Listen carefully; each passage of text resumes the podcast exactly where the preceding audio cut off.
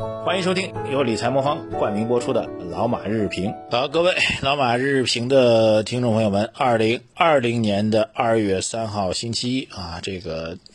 节目一开场呢，给大家说句话，叫做久违了啊。这个度过了一个比我们想象中要长得多的春节假期啊，当然这个漫长的假期呢，我们过得并不开心，更多的是在担忧当中啊，这个关切当中，这个度过这样的假期。我想对于所有听我们节目朋友来说，二零二零年的春节假期都会成为您这一生当中难忘的一个春节假期吧。好，今天不管怎么样，资本市场要开盘了啊！之前很多人呼吁说，嗯，不要开 啊，说缓一缓，我觉得这个是不靠谱的。风险积累越大，市场只会波动又更大。而且很重要的是，我们现在市场是已经是个全球性的市场，大量的外资已经在 A 股市场当中来了。如果你过度的限制市场的交易的话，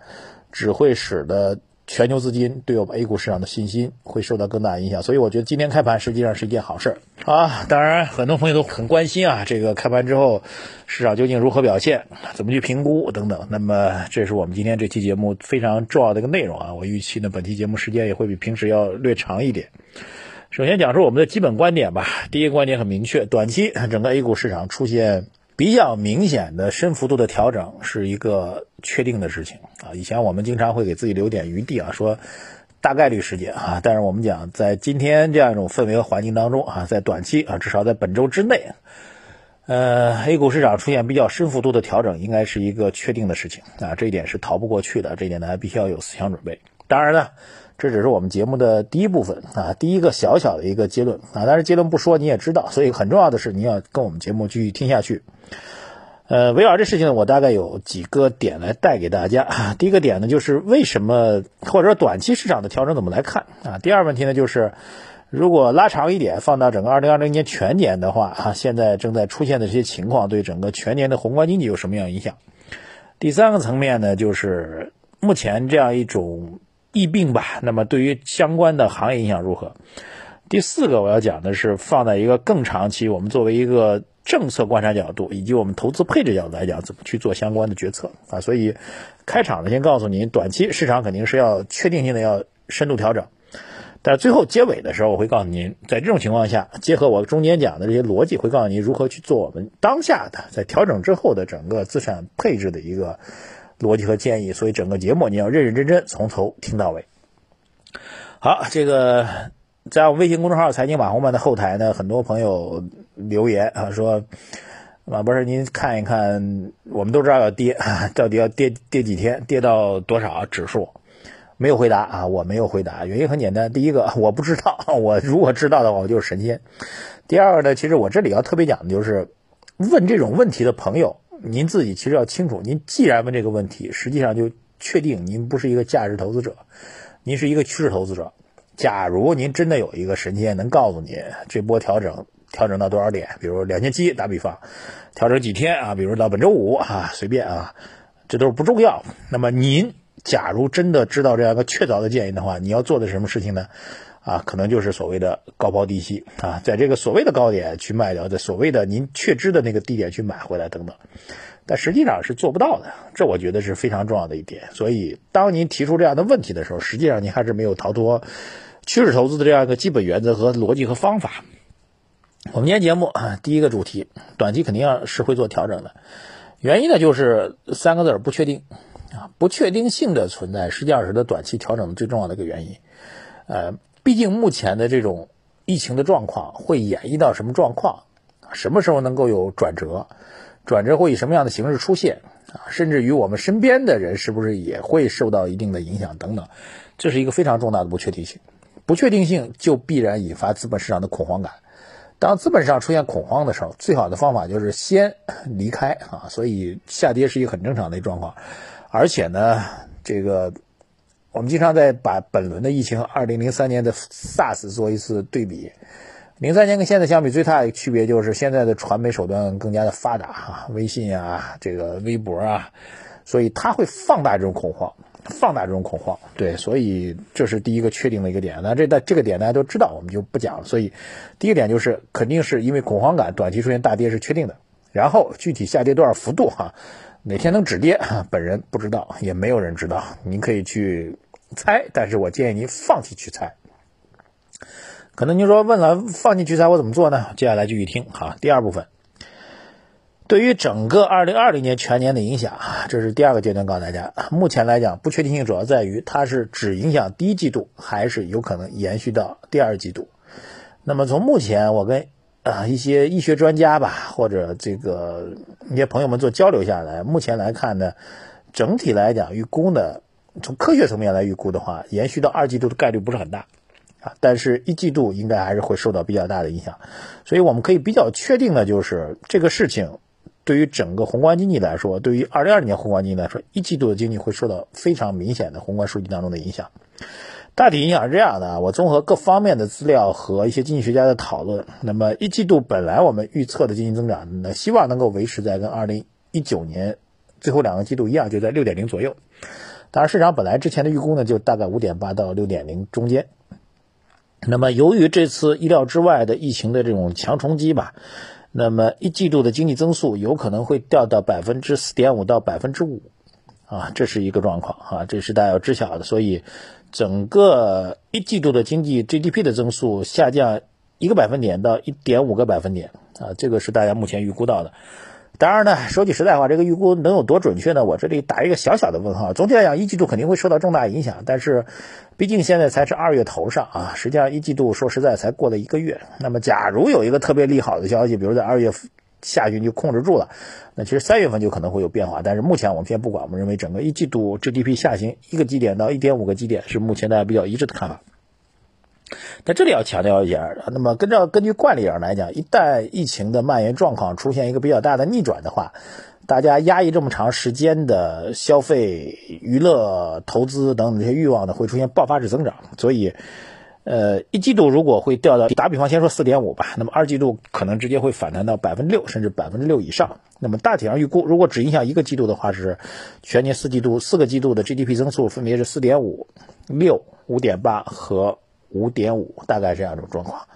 所以一季度的下行和二季度的快速反弹啊，这是一个确定的事情。但如果整个全年的经济增速一二季度都会受到影响，比如一季度是四点五，二季度可能会掉继继续受到影响，就最坏情况发生，二季度也受到疫情的影响，宏观经济啊，那么就是四点五五，三季度出现反弹，反弹大概能反弹到百分之六，那么四季度呢，预估大概可能是在五点五点五左右的一个样子，所以。这是整个宏观经济的一个预判，那么这种预判比我们之前呃全年的预判呢，大概平均下来就四个季度平均下来，大概整个下浮了大概零点三到零点五个百分点，啊，放在一个单年角度来讲呢，这个影响的有肯定是有的，但是你说有特别大吗？放在四个季度一平滑就没有那么大了。这是第二个内容带给你。第三内容大家比较关心啊，就是呃这次的疫情突发到底对什么行业会产生一定的？利好或者利空啊，首先来讲很明确，几乎对所有的行业都是偏利空性的影响，这一点是毋庸置疑的。呃，因为它影响呢，简单来说，首先是影响了消费端啊，是春节大家很明显嘛，本来都要走亲访友、出去旅游，很多人都把旅游计划取消掉了，聚餐计划也取消掉了，看电影的计划也取消掉了，卡拉 OK 的计划也取消掉了，等于所以对于消费端是产生巨大影响。那么投资端呢，北方来说，从投资角度来讲，本身现在就是一个这个施工基础设施建设的一个低潮。但是，如果继续整个一季度都受到影响的话呢，显然对于我们投资啊、基建啊、这个房地产等等都会产生一些直接影响。房地产行业现在售楼处也不允许开放了嘛，所以房地产的复工时间可能比整体的国家放假时间还要更晚啊，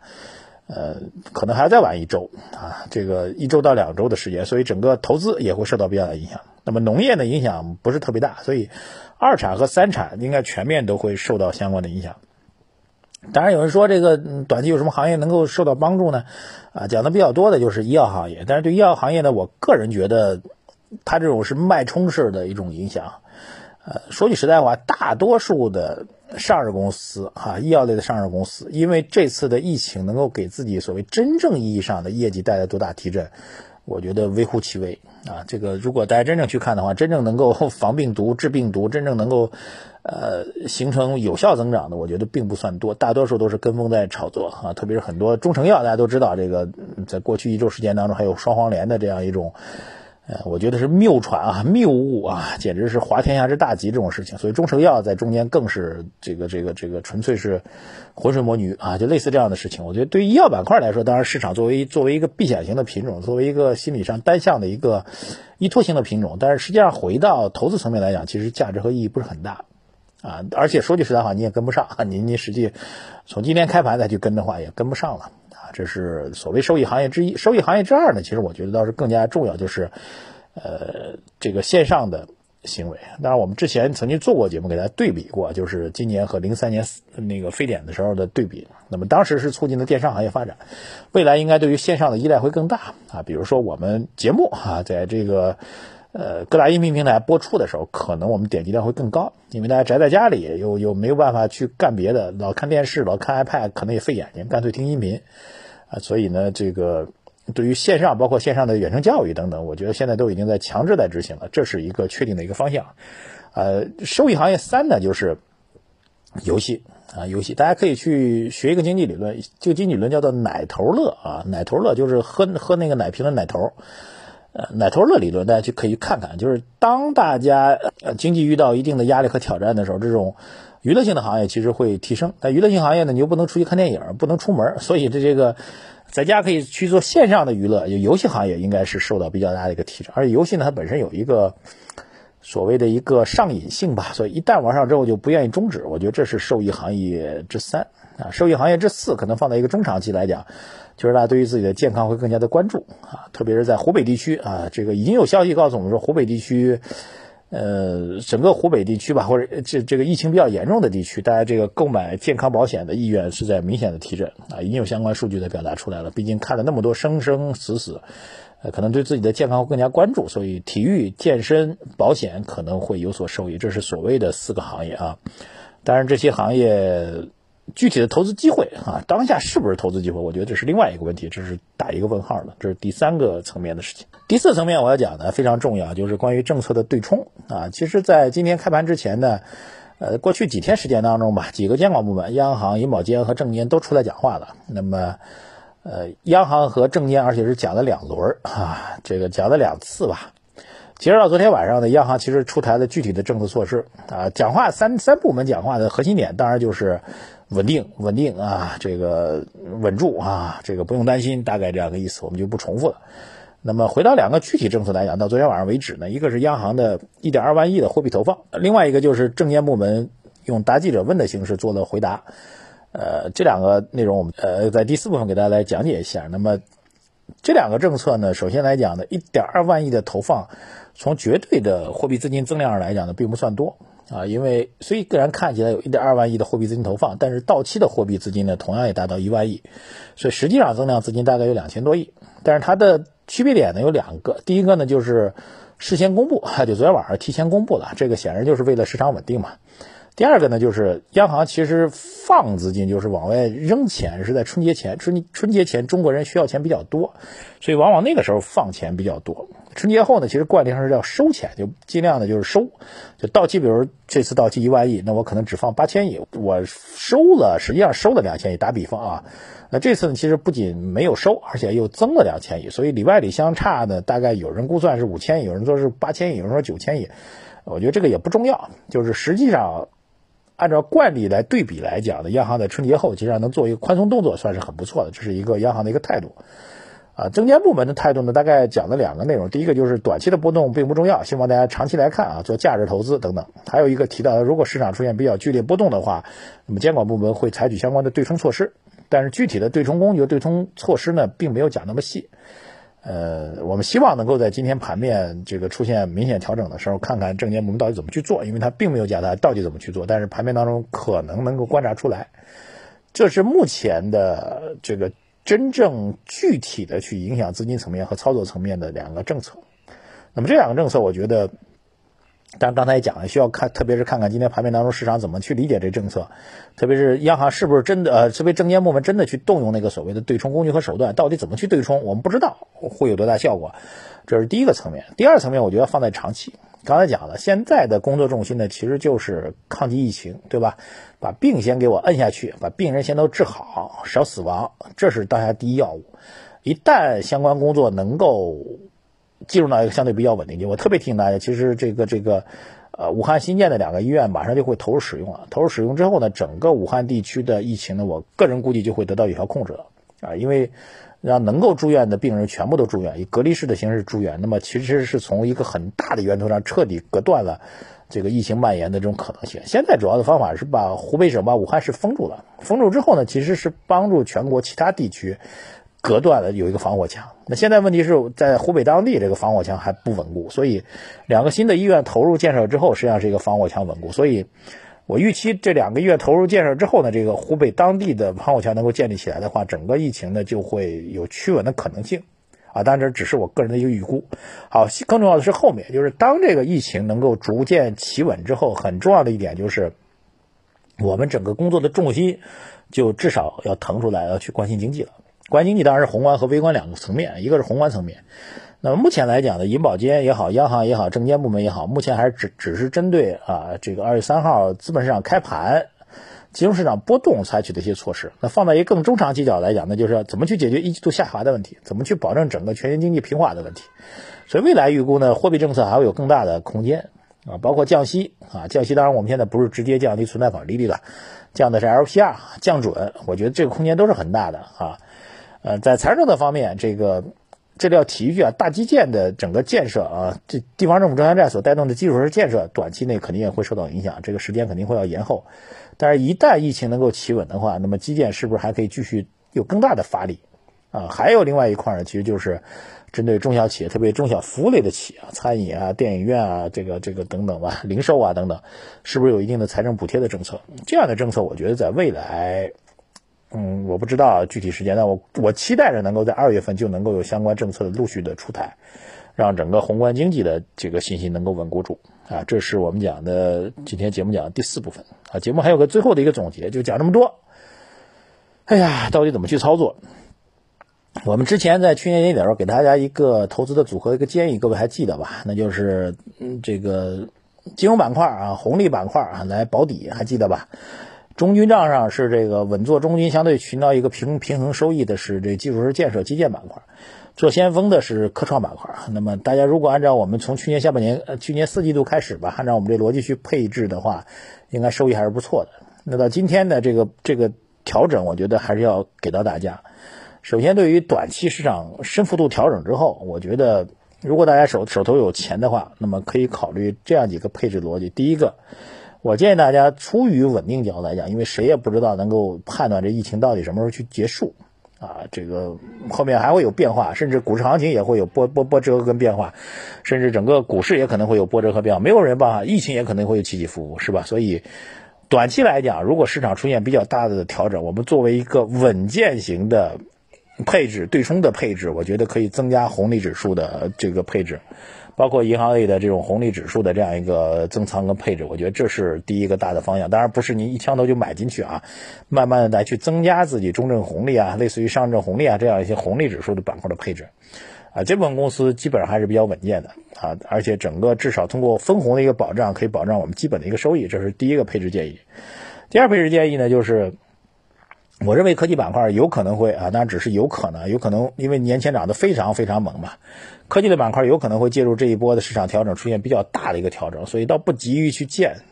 那么您如果继续看好这个五 G 和科技未来发展的方向的话，那我觉得科技板块在贴的比较深，至少出现从顶点回撤百分之十五、百分之二十以上的这样一个位置当中，我觉得可以做一个积极的一个配置，这是第二个内容。第。第三个内容，其实我觉得啊，这是一个对之前的一个建议的修正了。之前我们给大家讲配置基建，但是目前来看呢，由于这种疫情的影响，啊，基建板块短期肯定推进会延后啊，延后的时间现在很难预估，所以基建板块我建议大家啊，如果可以从整个配置当中做一个调整出来了哈，这是第三个建议。第四个建议，其实回到巴菲特投资逻辑。就是好的个股啊，好，什么叫好的个股呢？最简单的指标，我之前在做全国的投资报告会的时候，线下给他讲过很多回，就是高 ROE 的指标。呃，一些特别是很多很多年 ROE 指标都非常高的一些企业，比如说 ROE 连续十年 ROE 大于百分之二十的公司，呃，其实只有八家啊，我们把这八家公司给大家准备出来了。你可以在我们的微信公众号“财经马红漫”的对话框当中输入“十年”啊，“十年”这个词儿，就可以获得这八家公司的名单啊。这些公司我们认为经过本轮的调整啊，调整之后应该还会有很大的机会，他们大概率仍然会去上升的。当然，前提是这样的下跌可能让我们给了我们这样一个比较好的买入这些好公司的机会。所以，过去十年 ROE 长期平均在百分之二十以上的公司名单，我们在微信公众号“财经马红漫”通过回复关键词的形式，十年来送给您。当然，前提是如果跌得越深啊，那您当然是更好的一个建仓机会。这是四个配置建议给到您，好吧？那么最后再讲一点啊，这个每次到了市场特别恐慌的时候，我都会想起巴菲特曾经讲过的一个故事，就是我们巴菲特那时候刚刚建仓运运通啊。美国运通卡，然后运通就报了一个很大的丑闻，然后巴菲特当时正在牛排馆里吃那牛排，他就看着运通的丑闻，然后看着运通股价下跌，然后他又看着大家虽然看完这个丑闻，然后可能在抛售运通的股票，但同时呢，这个还在怎么样，还在用运通卡去结算，所以他就反而在这种机会当中去继续大手笔的买入运通。啊，这是一个非常经典的案例。还有一个也是我之前线下活动经常会给讲的事情，就是所谓的市场先生。市场先生永远会把市场的热情炒过头啊，或者是跌过头，但是往往是跌过头的时候你不敢去买。我想本周啊，乃至于最近一段时间的走势吧，也许就是市场先生来为我们送钱的好机会。当然前提是你要买的品种一定是符合我们刚才的配置的一个建议。他真的来了，真的给你送钱了，您到底敢不敢要呢？最后再讲一句话哈，那就是春节前我们还在畅想着二零二零年整个中国经济科技创新带动整个中国经济的企稳，带动整个中国经济的转型成功。请问在两周之后吧，两周之后的今天，因为一场疫情，您认为这个预估发生变化了吗？下半年大家换手机不换五 G 的手机了吗？嗯，未来的科技创新不是中国转型发展的方向了吗？中国的大消费的实力。会因此而削减吗？您该喝的牛奶，该吃用的酱油，你还会继续用下去吗？格力空调你还要继续吹吗？如果这些都没有什么变化的话，你就会明白这次的调整到底对于我们价值投资来说到底意味着什么。好，本堂课程我们整整给大家录了二十多分钟啊，这个录的我嗓子都有点哑了，请各位认真反复收听，甚至可以做点笔记。还有更重要一点，拜托各位把我们今天这期节目在我们的微信公众号“财经马红漫”一定要推荐、转发给您的各个朋友圈，推荐给您的各个群里，让大家都知道我们今天节目内容吧。理财魔方倡导以基金组合的方式科学投资基金，基金组合相比指数波动小、收益高，涵盖股票、债券、黄金 ETF、海外 QD 等基金资产，不定期提供组合调整建议，可一键完成调仓。理财魔方拥有证监会颁发的基金销售牌照，各大应用商店搜索“理财魔方”即可下载。非常感谢大家，希望您的转发就是对我今天录这期超长节目最大的一个回报。也欢迎大家在微信公众号“财经马红漫”的头条留言给我们，也期待着您的关键词回复。谢谢大家，再见。